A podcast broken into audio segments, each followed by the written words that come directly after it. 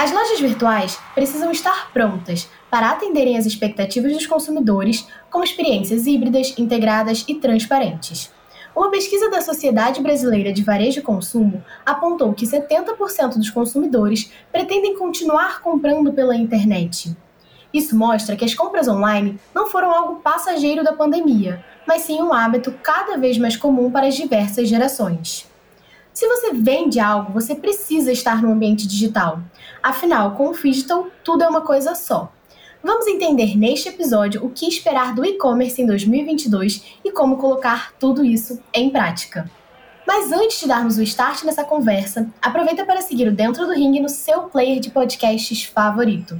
E claro, siga a Vindi nas redes sociais. Todos os links estão na descrição deste episódio.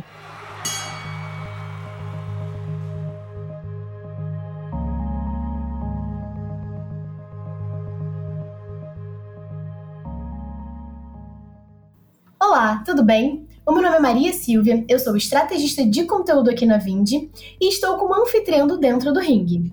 Recebo agora o Vinícius Guimarães, gerente executivo de marketing de performance e institucional na Tray, plataforma de e-commerce, para uma conversa sobre as principais tendências do e-commerce em 2022. E, claro, quais delas são indispensáveis para uma boa estratégia de vendas neste ano.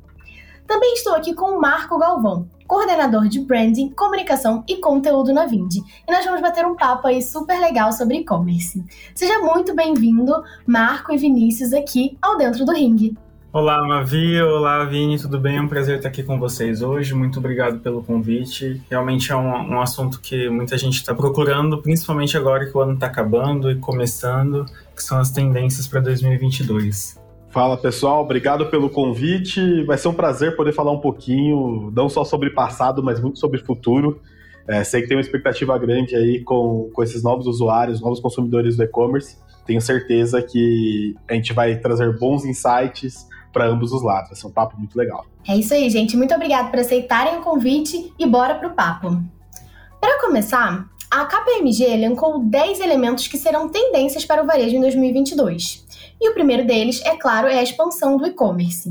Nesse ponto, eles avaliam que os principais desafios são manter a qualidade, gerir os riscos, prevenir fraudes e aumentar a segurança cibernética no consumo pela internet. Na sua visão, Vinícius, depois de tudo que a gente passou em 2020 e 2021, qual desses pontos ainda é o mais complicado para os empreendedores no Brasil? Ah, creio que por conta de uma digitalização que já vinha ocorrendo, era um índice muito alto, né, quando a gente fala de, de, principalmente de 20, a gente teve uma aceleração óbvia por conta de pandemia, de tudo que todos nós sabemos de core salteado. E quando eu olho para tudo isso, é, nós tivemos muitos entrantes de consumidores e, claro, de, de, novas lojas, novos empreendedores. E toda essa parte de todos os itens que a KPMG levantou eles são fundamentais e fazem parte do amadurecimento do e-commerce. Eu acho que não tem um principal, mas eu acho que o que eu gosto muito de dar o destaque é dessa manutenção da parte, principalmente, de poder trazer a qualidade, de trazer a experiência, de conseguir agora é, lidar com esse momento em que, com lojas físicas abrindo, com todo o comércio aí expandindo, vai ser parte da maturação desses empreendedores que entraram digital, sobre o levantamento de demanda, sobre trazer a demanda e, claro, essa atenção com, com o cibernético para ataque, de ter solução legal, tá atento com a parte de fraude, tudo isso, porque nós temos um, um mundo comum, seja no, no digital, o digital, como você bem mesmo colocou, tem suas peculiaridades que você tem que estar ligado. São diferentes as formas, mas em ambas você tem que estar com o olho aberto ali para poder ter uma operação legal. É isso aí, Marcos. Você tem alguma consideração? Você acha que tem algum ponto que os clientes ainda têm uma dificuldade, assim, de conectar, de fazer essa, essa relação aí, né? Acho que segurança é uma coisa que realmente as pessoas têm uma preocupação ainda também. O que, que você acha? Eu acho que, uh, ultimamente, os consumidores mais digitalizados, né, eles, uh, a gente está falando de eles terem ali na palma da mão uh, onde fazer a compra e onde fazer o pagamento também. Acho que está tudo no, na palma da mão, está o device de tudo. Toda a gestão do que eles compram, do que eles vendem, do que eles pagam, do que eles recebem, está na palma da mão. Então acho que isso fica mais visionado para é, fraudes, mas também do lado do ponto de vista para o empreendedor também é uma questão de oportunidade, né? Então ali na palma da mão você tem o seu cliente, é, a qualquer momento você pode acionar, você pode estar em contato com ele. Eu acho que é uma moeda que tem dois lados bem, bem opostos, né? Tanto de benefícios quanto de possíveis riscos para um negócio. É isso. E o Vinícius estava até comentando um pouco nessa questão da experiência do Fidgeton. É, essa integração né, entre os pontos de venda físico e online, a gente já sabe que isso vai acontecer, não tem mais uma separação. Muitas vezes uma compra começa em um ponto e termina em outro. E até tem um estudo que a gente olhou aqui, né, que é o Market Review, que fala que 74% dos entrevistados já pesquisaram um produto na internet, mas efetuaram a compra na loja física, e o oposto também acontece, né? 84% dos consumidores experimentaram o produto na loja física e depois foram fazer a compra no online. E aí, enfim, são vários motivos para isso, mas eu queria entender, e acho que os nossos ouvintes também, quais são as suas expectativas sobre essa experiência integrada, cada vez mais digital mesmo, né? Ah, isso é extremamente é, necessário e chegamos num ponto muito bacana do varejo é, brasileiro. Quando a gente olha isso na China, no mercado americano, por exemplo, é muito comum. Mas é exatamente o momento em que o consumidor está fazendo um comportamento e os empreendedores, os donos de varejo, é, precisam se adaptar e entender isso. É, a, compra é digital, a, a compra é, é física, não existe, existe jornada de compra. E aí, a única forma de você poder extrair o máximo hoje é estando presente no máximo que você puder. Dá certo o teu negócio só digital? Dá certo? Dá certo o negócio só físico? Dá. Mas é a junção que você tem os principais resultados. E quando a gente fala isso, podemos falar de grandes operações, fica muito mais fácil para você ter lojas físicas espalhadas pelo estado, pelo Brasil, que seja mas para para pensar talvez até no pequeno empreendedor que tem uma loja física dentro da, da, da sua cidade, o quanto ele pode potencializar isso no, no digital e trazer demanda para venda direta no digital, mas também é uma forma de levar pessoas para dentro da loja física, de marcar, entre aspas, o território. Então, minha expectativa é que, junto daquele amadurecimento que eu citei agora há pouco, isso faça muito parte de que as pessoas entendam, enquanto os empreendedores, a jornada de compra e estejam presentes, respeitem canais e utilizem os canais da melhor forma possível. Exatamente. A gente até esses dias estava aqui conversando é, e se questionando, né? Será que tem gente que ainda não, não tem essa visão da importância do digital para o negócio? E tem, né? Porque, enfim, é tudo um aprendizado. A pandemia acabou forçando as pessoas a trazerem né, esse lado mais digital. E, enfim, como o Marco até comentou, o celular tá ali na mão de todo mundo, dá para aprender, dá para usar, mas mesmo assim não é tão simples, né? E aí você comentou agora dos canais, é, muitas vezes, né, dependendo do estágio que esse empreendedor tá, ele ainda tá aprendendo a lidar com tantos canais. E aí, falando né, um pouco sobre até a Tray, é, a Tray oferece integração com mais de 20 marketplaces, diversas redes sociais, e aí tem Google, Facebook, Instagram, WhatsApp. E isso facilita muito né, a vida do empreendedor, porque é muita coisa para administrar. E essa ideia de omnichannel é esse conceito mais consagrado mesmo já né, no meio de e-commerce, que tem o objetivo de garantir que a marca esteja presente em todos os canais pelos quais o público costuma transitar ou pode eventualmente passar. Mas ainda há uma certa confusão entre multicanalidade e omnichannel. Você conta pra gente um pouco qual que é essa diferença, Vinícius? Claro, vamos lá. Multicanalidade é exatamente isso que, que a Trey busca, tem na raiz de facilitar muito é você tem que estar no marketplace, você tem que estar na rede social, você tem que estar na loja virtual própria. Bastante é trabalhado quando a gente fala no digital mesmo, para que você tenha o máximo de presença digital. E justamente porque o consumidor navega em tudo isso, ainda quando a gente está falando que ele está no celular, no computador, ali no, no online. E o Omnichannel é justamente essa junção do digital, né? É quando você consegue trazer uma experiência única dentro do seu ambiente físico para o digital. Exemplo, a pessoa pode comprar no digital e retirar no físico, sem nenhum problema, sem nem seu, seus vendedores olharem de cara feia, e seu vendedor usar aquilo para um cross-sell. Você pode ter os dados é, unificados do que a pessoa compra dentro do físico para você fazer uma oferta personalizada no digital para ela.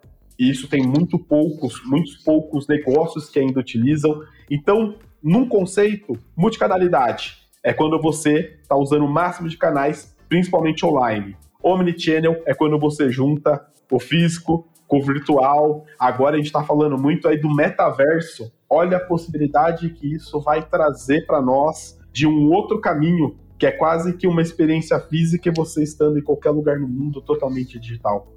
Então, como que a gente não vai falar de Omnichannel? É impossível, né? Nossa, eu amei que você trouxe o metaverso, porque falando ainda de canais de vendas, eu ia comentar um pouco aqui também sobre o voice commerce e o live shopping, que são duas tendências aí bem fortes para o pessoal de e-commerce, né? E o metaverso também entra nisso. É, até trouxe um dado aqui da Cantar, que as buscas de compra por voz devem crescer 20% nos próximos cinco anos. E aí, é claro, né? Tudo isso aí está muito impulsionado pelos assistentes de voz, como a Siri, a Alexa, até a própria assistente do Google Home, que as pessoas acabam pedindo muito, né? Alexa, quero colocar isso na minha lista de compra. Google, quero não sei o que, quero procurar tal coisa. E até tem uma parte muito forte de SEO, né?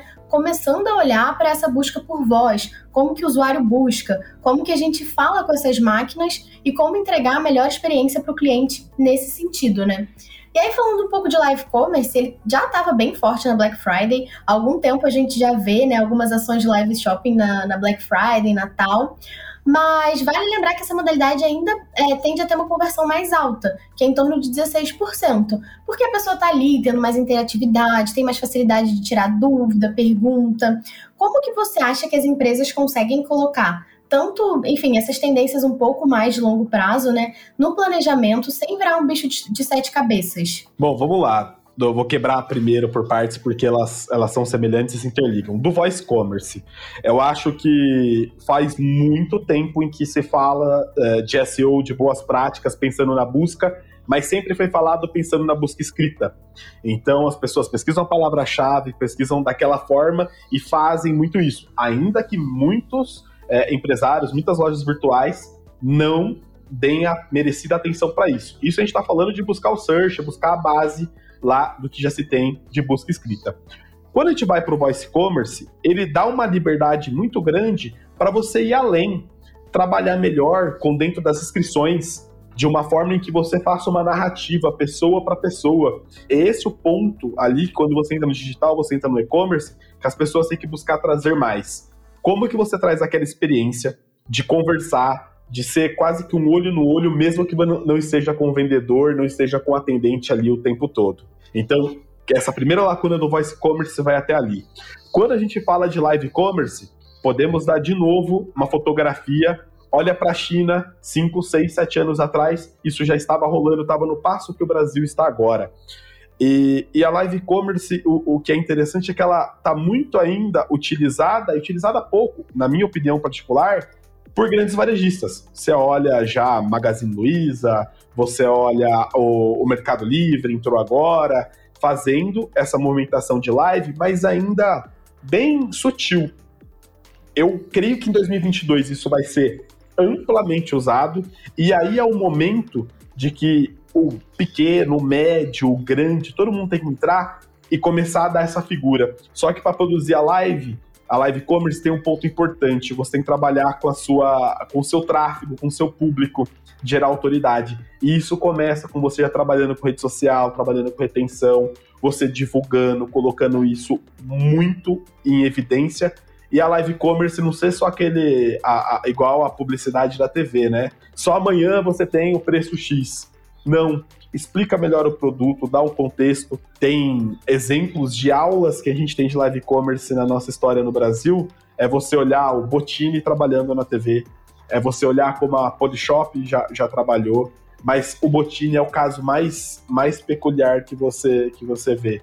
Olha como a live commerce já estava dentro do Brasil, só que estava no analógico, na parte da TV. É conseguir fazer essa mesma sinergia e não tentar fazer algo muito generalista às vezes, né?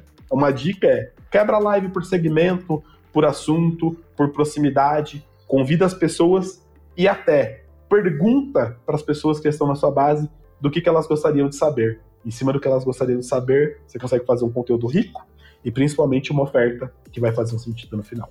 Excelente. E aí também tem toda a questão de, dessa interatividade, de você poder mostrar o produto, tirar a dúvida do consumidor. Isso que você comentou de perguntar o que eles querem saber, perfeito. E uma outra coisa que você falou também é de olhar um pouco para a China, né? Que o que a gente está fazendo aqui agora, eles estavam fazendo há 5, 7 anos. É, você acha que, assim, empreendedores que querem colocar tendências agora no dia a dia deles, é legal dar uma olhada no que está rolando lá, enfim, na parte mais assim da Ásia? Ou você acha que isso pode confundir mais as pessoas? Inspira? Qual a sua visão sobre isso, assim?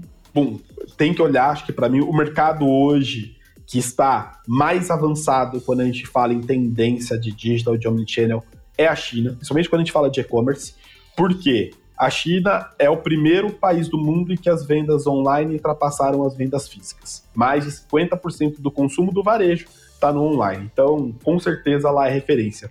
E principalmente porque é uma característica de o que ocorre lá é em torno de média 5 anos, 4 ou 5 anos acontece no Brasil. Então eu sempre indico isso muito. Olha, mas não olha o que a China está fazendo agora.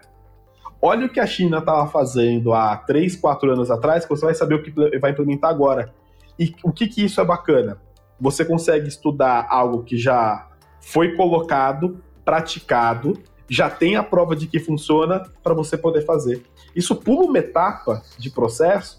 Então, assim, em vez às vezes de querer inventar algo muito fora da casinha, muito novo, já vamos usar o que a galera validou, né? E o mercado chinês tem essa, tem essa característica. Recomendo sim, só não pode ficar, né, bitolado. Ah, não, porque eu quero fazer, meu. Não dá para você comparar o, o, que o Alibaba tá fazendo agora. Mas olha um pouquinho para trás que você vai ver que não tá tão defasado. Uh, na China é comum lançamentos de produtos feitos com live commerce que dão sold out em uma hora. Então, assim, é, é, é algo extremamente forte. Mas isso foi construído, não começou assim. Ele teve um passo. Esse passo é o que está acontecendo no Brasil agora. Quem acompanha os primeiros passos, na hora que, que explode, né, vamos dizer assim, aproveita melhor esse tipo de onda. É, e até falando de novo um pouco, né, dessa questão da China, quando a gente vai falar de meios de pagamento, lá também tem, enfim, super essa, esse avanço tecnológico, né, e aí acho que até o Marco pode me complementar um pouco. Quando a gente vai falar de pagamento, a Marehead, que é uma empresa especializada no desenvolvimento de blockchain, apontou que meios de pagamentos ágeis vão ser as tendências, uma das tendências né, imperdíveis para 2022 no e-commerce. E quando a gente fala aqui do Brasil, é óbvio que a gente vê o crescimento aí do Pix, é, que realmente chegou para tanto facilitar o lado do empreendedor, como facilitar os clientes também, né? É muito mais simples, prático, rápido, e inclusive já desbancou o boleto, se tornando o quarto método mais aceito por lojistas. Quais outras novidades a gente pode esperar nessa área? E, assim, o que, que os empreendedores precisam fazer agora? Uma é, até pegando um pouquinho do que é, a gente estava falando aqui de China, né? É legal porque a China implantou o WeChat já há anos e transformou o WeChat no WeChat Pay, né? Então, há muitos anos eles já tinham os pagamentos digitalizados num aplicativo de comunicação. Então, é muito similar ao movimento que a gente vem fazendo hoje. Acho que, como o Vini falou, do perfil para poder vender, o pagamento também segue a mesma tendência. É, com certeza, a gente está passando por um momento de digitalização no Brasil, não só de vendas, mas de pagamentos também. Com a pandemia, as instituições financeiras precisaram acessar mais os clientes, vender seus produtos também, mas acima de tudo levar o que eles faziam numa agência para o device, né, para o celular que está na mão deles. Tanto é que a gente fala que o celular se tornou um caixa eletrônico, né, tá ali na mão de todo mundo. Todo mundo faz toda a gestão financeira é, pelo celular. Tendências dessa área é cada vez mais essa digitalização. Quando o Pix foi lançado, a, duas palavras eram muito fortes, né? Digitalização e democratização. É levar o acesso para todo mundo sobre os pagamentos, é levar a bancarização para todo mundo. Em contrapartida, junto com o Pix, é, que não, o Pix não foi decorrência da pandemia, mas simultaneamente ocorreu a pandemia. Então, as instituições bancárias, instituições governamentais passaram a fornecer é, os auxílios por meio de aplicativos, né, por meio de, de bancos. Então, você ia na agência bancária, tinha uma placa te ensinando a fazer o download de um app e acessar por ali. Você ligava para o seu gerente, ele fazia toda a instrução para você utilizar no seu device, no seu aparelho celular. Então, é, democratizar é levar para todo mundo. E aí, digitalizar também. É, todo mundo faz pagamento, é, recebe pagamento na palma da mão. Acho que está muito atrelado a isso. E tendências para o futuro é, acho que é os desdobramentos é, desses pagamentos online, né? O Pix tem uma previsão de N produtos dentro do próprio Pix. Então ele é um produto, o Pix em geral é um produto, e aí a gente tem hoje o Pix agendado, o primeiro desdobramento, é, previsão de ter o Pix parcelado, Pix garantido, Pix troco, que é até uma forma de corrigir um pouco a falta do papel moeda, né? É, o papel moeda foi se extinguindo com a digitalização e agora com o Pix Troco você pode pagar mais num, num estabelecimento e receber o troco de moeda, em moeda física. Então eles estão, acho que o Brasil está balanceando ainda esses impactos. É muito do que o Vini falou. A gente trouxe algo que já foi feito pela China e se adaptando também aos nossos moldes. A gente não pode inventar a roda de uma hora para outra.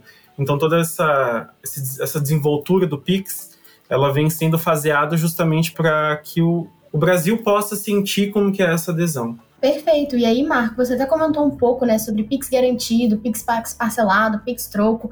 Todas essas questões são, enfim, assuntos que invariavelmente chamam a atenção do empreendedor. Já bate um pouco aquela preocupação, putz, será que eu tenho que, como que eu faço para ter isso? Será que eu tenho que ter agora? Como que, enfim, vai ser isso daí em 2022? Tem muita dúvida, né, já com esses assuntos.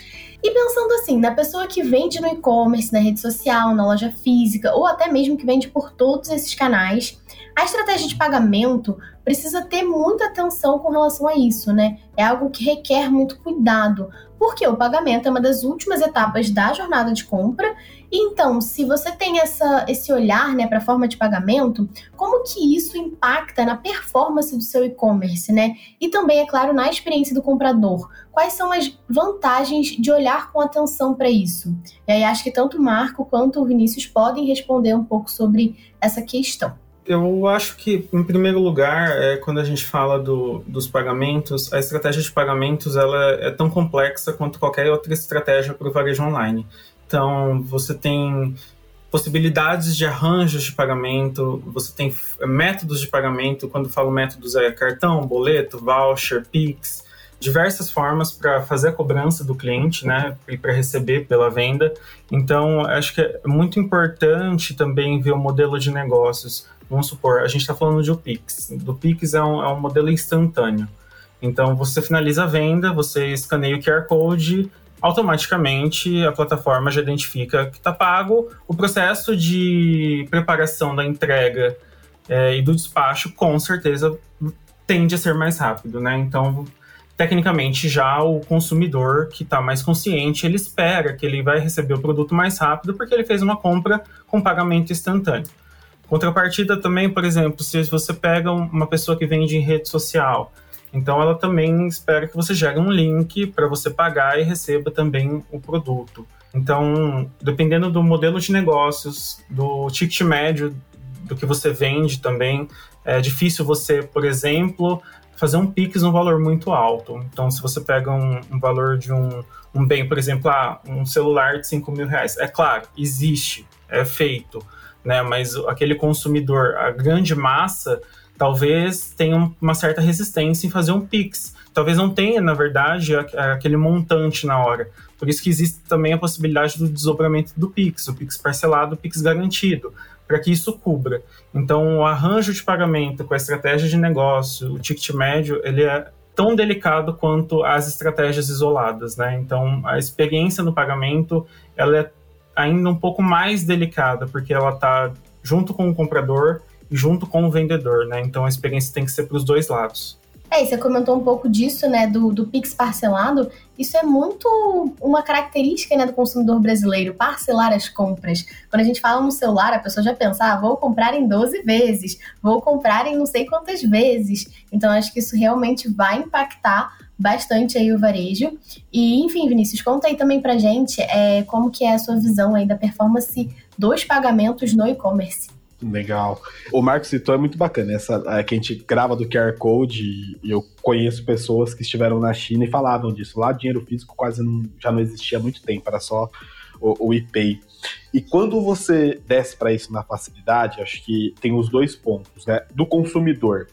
Com a digitalização, com os bancos digitais, com tudo isso que entrou, carteiras digitais, é muito mais comum a bancarização ter aumentado do brasileiro, que isso era o problema. O boleto cobria muitas pessoas que não eram bancarizadas, que é uma pessoa que recebe o, o, o trabalha, recebe pagamento dela em dinheiro, vai lá e paga na lotérica, paga em algum banco fisicamente o boleto. Essas pessoas passaram a ter, até os, os exemplos que o Marcos deu foram perfeitos, de benefícios, tudo que você tem para receber está sendo digital. O Brasil é algo que é até um, um tem uma, um, um, bom reconhecimento fora do sistema bancário ser muito, muito bem organizado. A gente está falando do Pix, que já é revolucionário, eu acho fantástico, e agora vem o Open Bank, que vai juntar com tudo isso. Então, tem que estar tá antenado e tem que usar em todas as formas de performance. Primeiro, um, que você tem que ter tudo disponível de forma de pagamento para que seu cliente escolha o que é melhor. Tem pessoas que não trabalham com cartão de crédito, ou porque não gostam, não querem, por um poder aquisitivo, ou porque tem, tem um nome restrito, não tem um cartão de crédito, mas ela tem aquele montante disponível na conta para poder comprar pela pressa. Então, uh, o Brasil tem esse perfil de consumo de que as compras online, em grande maioria, são feitas por impulso. A partir do momento que você tem uma você atrasa aquela forma de pagamento, a chance de uma perda da venda é maior. A partir do momento que pagou, aprovou, já foi. Né? É, e isso vem lá dos primórdios do self-checkout nosso do supermercado, que a hora que você está saindo tem a balinha, tem a pilha, tem a, a, a, escova de dente, que são as coisas que você não vai no mercado para comprar aquilo. Essa não é verdade. Tô precisando, quero aquilo. Né? Ou tá passando com a criança, quem tem filho, filho, sobrinho, vai poder ver isso melhor. Então, tem que estar tá atrelado. E também o quanto melhor é para o negócio, aí vai uma avaliação para o negócio das pessoas. Primeiro, se você tem uma venda hoje que é feita por cartão de crédito, por Pix ou até o cartão de débito, que é instantâneo a aprovação, seu estoque não fica parado. Porque se você tem a venda que é no boleto hoje, o estoque fica parado, você acaba tendo que comprometer um estoque e às vezes vai ter quebra, pode ocorrer quebra, é uma conta maluca para você fazer. Pagamentos instantâneos é muito melhor. Segundo, você pode ter uma margem maior com meio de pagamento assim instantâneo, onde é, se você parcela em 12 vezes comparado com uma venda por Pix, se você fosse antecipar tudo para a mesma, mesma data, obviamente pagamento em 12 vezes você teria um custo. Por que não você não repassa isso, nem que não seja na totalidade, mas para o seu consumidor, para impulsionar? Que é o que o Marco falou, às vezes a pessoa não tem o um montante, mas às vezes ela até tem, mas ela não tem a vantagem. Ora, por que, que eu vou comprar um celular e pagar ele à vista, sei lá, 5 mil reais à vista, sendo que se eu parcelar é os mesmos 5 mil reais? Em 12 vezes. Você acaba optando por parcelar. Mas, se ele é 5 mil parcelado e, sei lá, 4.200 para você comprar ele à vista no Pix, opa, 800 reais. Se eu tenho esse montante, talvez faça sentido. Vai ser bom para o negócio, vai ser bom para a pessoa. Então, tem que entender e trazer isso para a estratégia como um todo, desde a precificação, desde a margem, para poder ter melhor. E principalmente, de novo, pegando no pé do Pix, né, que é o, o principal meio que, que veio, uh, eu me recordo quando veio isso na Black Friday 2020, que foi, foi a primeira vez que lançaram para Black Friday, né, que foi uma, uma, uma loucura começar isso, é, havia muito receio de como isso vai ser, como, como que vai rolar, vai roubar o do, o do cartão, não vai roubar o do cartão. E, na verdade, ele mostrou-se muito que ele era. As pessoas que pagavam no boleto são essas que estavam, que estavam no Pix. Ela trouxe melhoria.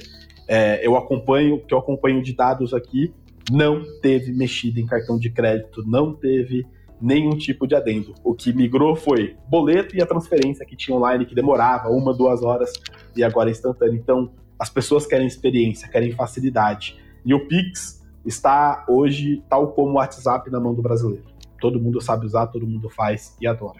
É uma questão muito de comportamento, né, do consumidor. É o consumidor que era de boleto acaba migrando um pouco mais aí para o Pix. Quem compra em cartão, agora também tem muita coisa de cashback, então quem compra em cartão às vezes já está ali com planejamento de ganhar um cashback, ou enfim, já tem toda uma estratégia para fazer essa compra, né?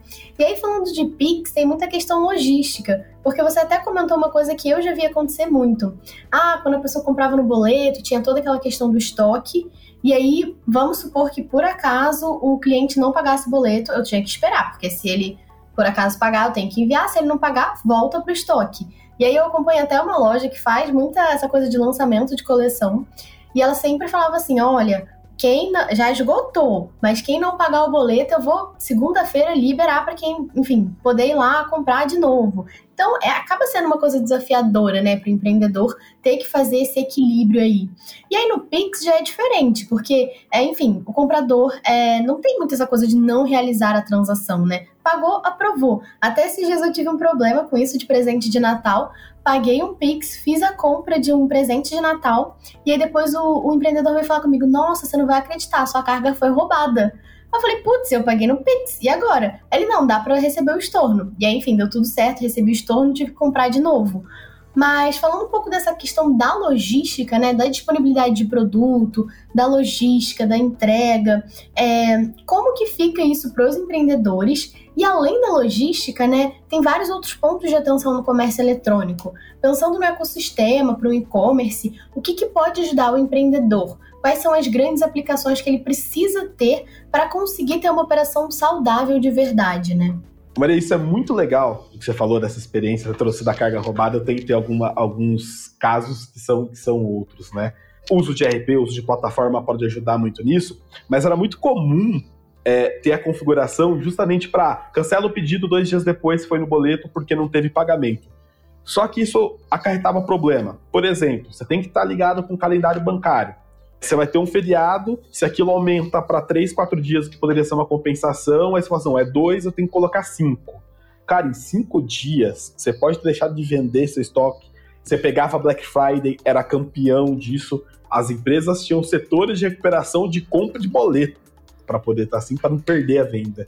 Então, junta com tudo isso, é menos quebra de estoque, é muito mais fácil para você fazer configurações e melhora a experiência, né? Porque se eu fazia pro boleto, se eu paguei, mas porque era feriado, demorou 4 ou 5 dias, o dono da loja não tinha culpa, eu não tinha culpa e os dois ficavam chateados.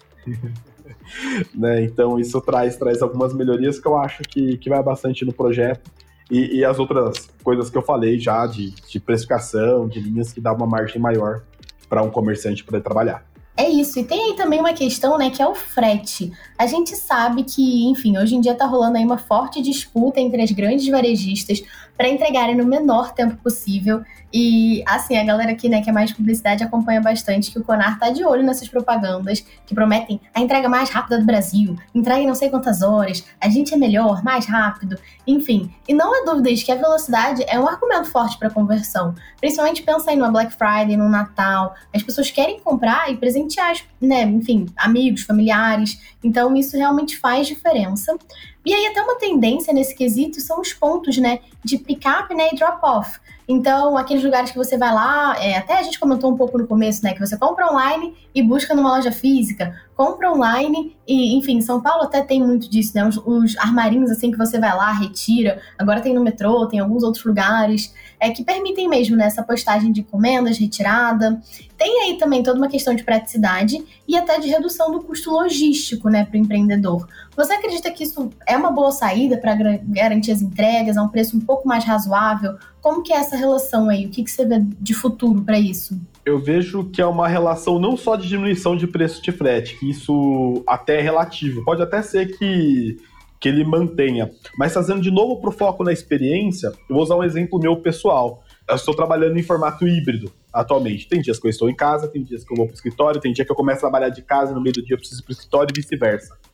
Como que eu peço para fazer uma compra, entregar na minha casa, mesmo eu sabendo o dia exato, quem sabe que, que consegue ter isso, até que está tendo essa proposta do mais rápido, tudo, mesmo sabendo dia exato, eu não consigo ter a certeza de onde eu vou estar no, no endereço eu vou lá, coloco para entregar no ponto de retirada, porque no ponto de retirada, durante esse meu trajeto, com certeza consigo passar para pegar.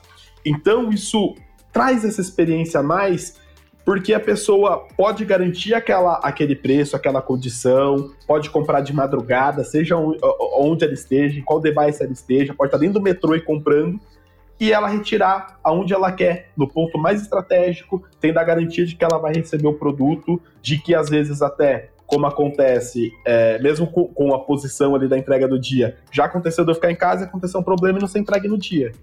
E, poxa, às vezes eu, eu mudei meus planos, eu deixei de fazer alguns compromissos, fiquei, fiquei mais apertado por conta daquilo, ele traz essa facilidade.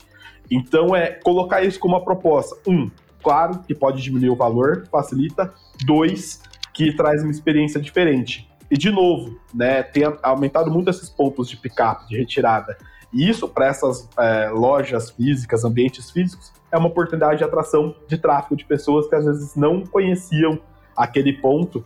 Aqui em Marília é muito comum é, bike shops terem isso, farmácias, supermercados, loja de presentes, e, e, isso vai abrindo, porque a pessoa vai acostumando a pegar a compra dela lá, a hora que ela eu preciso de um remédio, pô, vou pegar naquela farmácia. Tá, eu tô sempre lá, sempre me ajuda, me atendem super bem, é bacana. Então, assim, é uma junção que movimenta todo o ecossistema do varejo. Eu acho que isso é muito uma evolução daquele onde tem uma loja perto de você, né? Antiga, antigamente você entrava no site, você queria comprar o produto e não, não tinha ali o e-commerce, mas você colocava no o seu endereço, o seu CEP e ele apontava a loja mais próxima. Agora, na verdade, você pode retirar.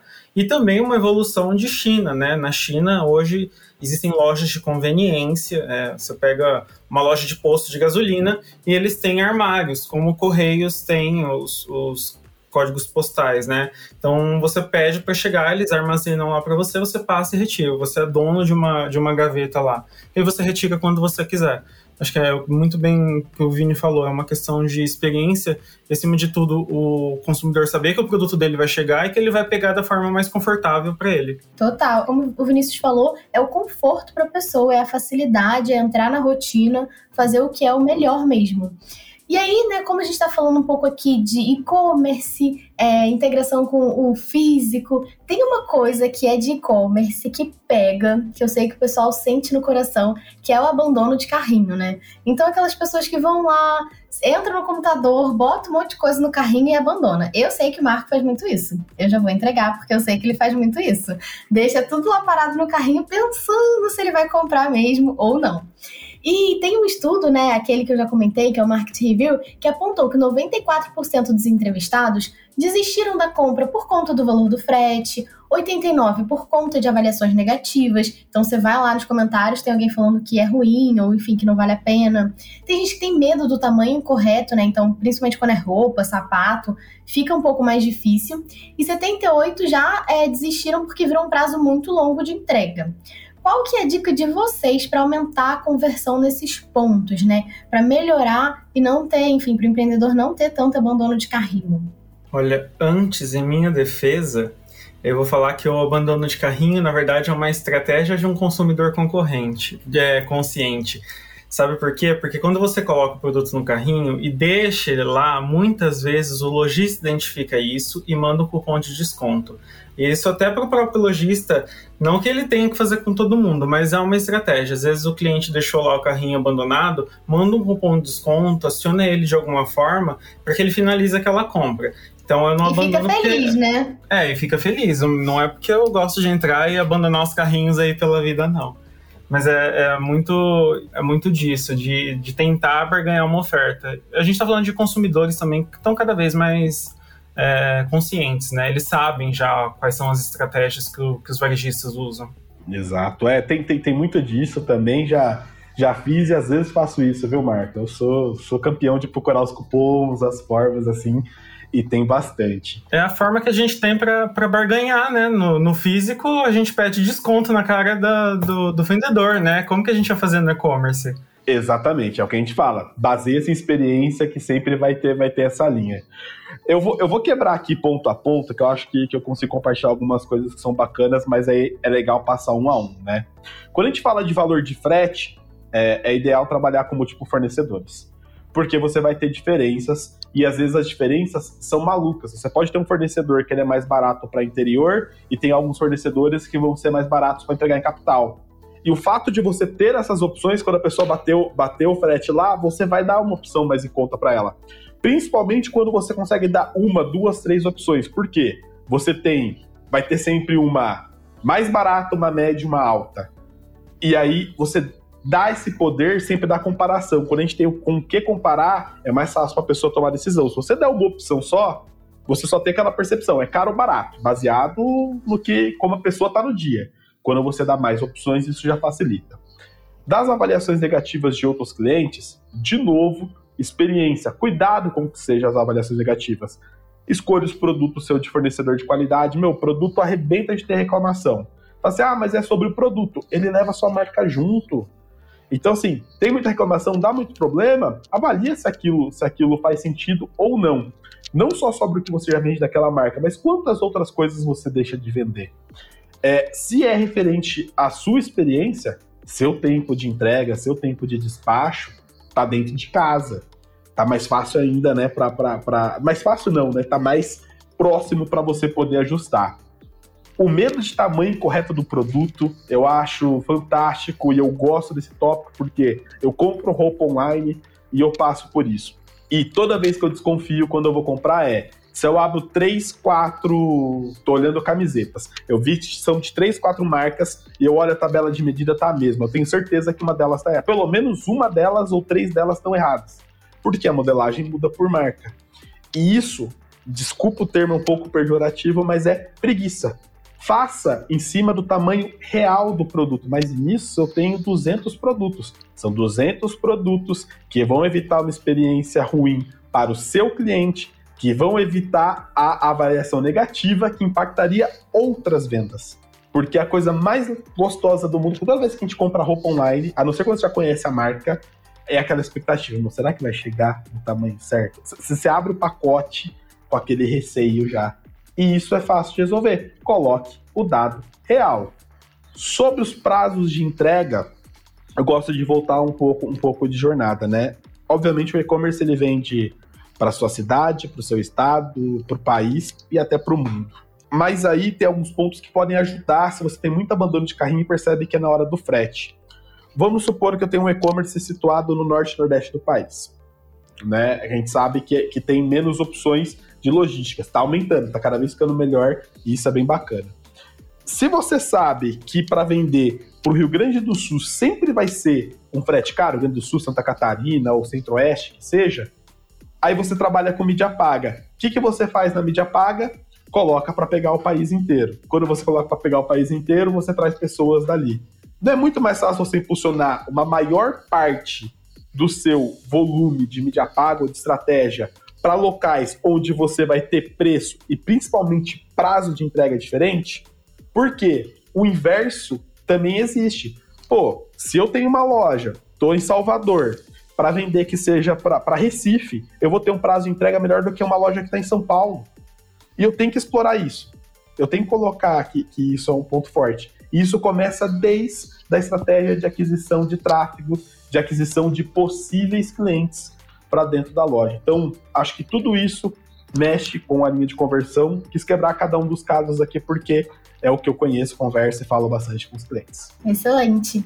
E aí agora vamos lá, de olho em 2022, é, tá todo mundo aí começando o ano, colocando tudo em prática. O que que empreendedor precisa estar tá bem de olho, bem é, planejado, tanto no sentido estratégico do negócio e no sentido de experiência do consumidor? qual dica que você dá para cada uma dessas linhas, assim, né?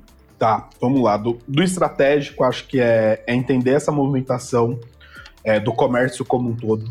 Então, é se readaptar. Ah, o pessoal fala muito, tem pegado muito 2020. 2020 não é parâmetro para você fazer comparação. Foi um ano atípico. Se você olhar para mídia, mídia tá mais cara. Se você olhar para volume de tráfego, tá diferente. Tudo que você for olhar, você for comparar, tá diferente. O que, que eu indico para 22? Faz uma mescla aí, meio 19, meio 20, ou meio 20, meio 21, do que aconteceu. Vai ser um cenário mais próximo quando a gente fala de estratégico. Então, para fazer meta de volume, para avaliar comportamento, para poder trazer tudo isso. Quando a gente fala um pouco do sentido de experiência do consumidor, eu acho que isso é um ponto que, infelizmente, no Brasil é penalizado. São dadas experiências ruins das coisas mais simples, gente. Eu compro coisa, eu co compro quase tudo no ano virtual. Às vezes eu tenho que cobrar para ter um rastreio do meu produto para saber se ele foi enviado. E isso é ruim, isso é básico. Então, assim, volta do básico e vai atendendo. E principalmente, se coloca na ótica de um cliente. O que as pessoas hoje mais reclamam e mais têm insatisfação enquanto cliente são coisas básicas. Prazo, cumpre o prazo para entregar cumpre o prazo para enviar, manda o produto com qualidade, manda o produto bem embalado. Eu lembro de um case fantástico que você faz do limão, limão limonada. Que tinha uma loja virtual que ela tinha muito problema quando ela tinha entrega em Florianópolis. Que ela enviava por uma transportadora X, não vou falar o nome porque, porque não fica legal. Então andava por uma transportadora X. Tudo isso porque esse galpão dessa empresa de logística X, quando chovia, ele entrava água naturalmente, mas é a, única opção que dava para você mandar que ficava em conta para a pessoa comprar. E as pessoas reclamavam que chegava molhado, que chegava estragado, embalagem. E isso poderia ser. Qual foi a primeira coisa que o, e-commerce cogitou? Foi lá e bloqueou o CEP de Florianópolis. Caramba, você vai deixar de vender, você tem cliente querendo tal. Por que não você preparar uma embalagem diferente para que todo pedido para Florianópolis você mandasse embalado com plástico? Não importa se chover, se fazer sol, o que aconteceu, o produto vai chegar lá.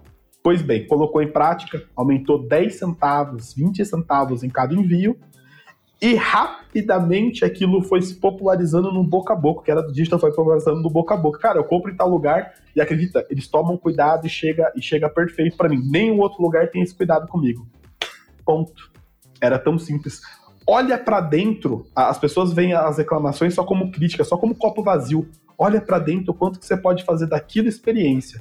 Porque se seu cliente está reclamando, a cada um que reclamou com você, tem pelo menos nove que não te falaram, não vão te dar uma segunda chance e vão espalhar o que é ruim, porque é nosso. Experiência ruim, a gente fala com frequência para todas as pessoas para que elas não passem por aquilo. E a experiência boa, às vezes você nem lembra de comentar. Então, essa conta ainda é real. Para cada um que fala com você, tem nove que não falaram e estão correndo. Busca fazer a solução na raiz para poder pegar. E por último, que eu, que eu gostaria de deixar de dica olhando, China de novo, não batendo. China e Estados Unidos tem, tem bastante, mas o mercado asiático, a China específico, é a principal. Estudem, olhem 3, 4, 5 anos atrás, porque não é que isso aconteceu em 2020 2021. Isso está acontecendo nos últimos 10 anos. O que acontece na China, 4 ou 5 anos, acontece aqui. Então, o e-commerce tem perspectiva de crescimento, o varejo tem perspectiva de crescimento, e é só olhando quem já passou por isso que a gente elimina alguns erros e sai aí com um passo na frente, pelo menos. Excelente, Marcos. Você quer dar alguma dica para os empreendedores que estão nos ouvindo? O que, que eles precisam olhar para 2022? Eu acho que é, o Vini falou perfeitamente. Eu acho que também o, a questão de pagamentos. 2022 com certeza vai ser um ano onde os arranjos de pagamentos vão ser cada vez mais exigidos pelo cliente, e aí é uma coisa até complementando o que o Vini falou, né? É muito da percepção do cliente. O cliente ele está exigindo as coisas. Então ele quer um pagamento, ele quer um Pix ali na, na loja que ele vai comprar. Se ele não vê o Pix, ele pede para a loja, ele não vai para outra loja simplesmente, ele exige, é um cliente exigente. Então acho que ter uma plataforma é, de pagamento, uma plataforma de e-commerce que o empreendedor possa oferecer para o consumidor dele que experiência e principalmente flexibilidade para ele se sentir à vontade para fazer a compra do começo ao fim, né? E a gente fala do ato da compra é, sem, sem falar de campanha e do pós-venda, né? Ali do, do processo de compra em si. Oferecer todas as condições para que ele tenha uma boa experiência, que ele saia satisfeito, ele vai voltar, né? Então a gente não está falando somente de comprar e vender, mas sim de garantir também uma recompra. Acho que uma recompra é um dos principais objetivos e acho que o sonho, né, de qualquer empreendedor. E aí, muitas vezes essa recompra ela pode ser feita com feijão com arroz, ela pode ser feita com básico. Você simplesmente prestando atenção no comportamento do seu cliente, no que agrada o seu cliente. Então acho que é basicamente isso. É isso, é sobre fazer o cliente se sentir bem-vindo, né? Se a gente faz ele se sentir bem-vindo na loja física, que assim também seja no e-commerce. E agora vamos para um quadro novo aqui no Dentro do Ring. Vamos para um quadro, né? Que o Dentro do Ring sempre foi essa coisa de embate de ideias, essa coisa um pouco mais assim, é, colocar as pessoas dentro do ringue de luta mesmo. E aí, Vinícius, a gente vai fazer um quadro que é Na Linha do Fogo. Vou trazer uns tópicos um pouco mais polêmicos. Quero entender seu ponto de vista de um jeito rápido, assim, bem, bem tranquilo, tá? Para começar, você acha que os super apps são uma ameaça para os pequenos empreendedores? Não. Os pequenos empreendedores têm que ficar atento com experiência, que é onde os super apps normalmente não vão chegar. Perfeito. E o medo de golpes e fraudes ainda afeta a clientela na hora de comprar? Você acha que o pessoal desiste? sem dúvida, com a digitalização e com o conhecimento cada vez mais dos consumidores, dar mais garantias e cuidar disso é importante. Quem não digitalizar vai fechar as portas? Olha, uma hora vai. Pode não ser em 22, mas uma hora vai, né? Uma hora vai, eu acho que uma hora vai. As criptomoedas e o real digital vão colocar o Pix no chinelo? Não, eu creio que o Pix é uma tecnologia que chegou para ficar e que vai demorar muito tempo para a gente ver outra. Vai de quanto tempo a gente ficou com o boleto, com o cheque, que ainda temos pessoas utilizando. Perfeito. Bom, então agora vamos para um outro quadro. Acho que nesse daí o Marco também pode me ajudar, que é o o que você não pode dormir sem saber. É, o que, que o empreendedor que ainda não começou e quer começar, até a pessoa talvez que já esteja no auge no e-commerce, não pode dormir sem ter em mente para 2022? O que, que não pode faltar em 2022? Eu acho que estar atento à jornada do cliente, respeitar a jornada, a jornada do cliente parar de buscar um salvador da pátria, o lugar goleador, a fórmula mágica, aquilo que é único que parece que só paga as contas. Não é uma coisa única. Então a gente falou de multicanalidade, por exemplo, né? É, estar em vários canais não é só uma estratégia para você vender mais, chega a ser uma estratégia de sobrevivência. Por quê? Se você vende um canal só e de um dia para o outro ele parar de existir, mudar uma regra, não poder mais ter transação, seu negócio vai estar em xeque por causa disso. Então, é estar tá muito, muito atento com essa parte de respeitar a jornada, estar onde os clientes estão e, principalmente, o máximo de canal que você puder estar.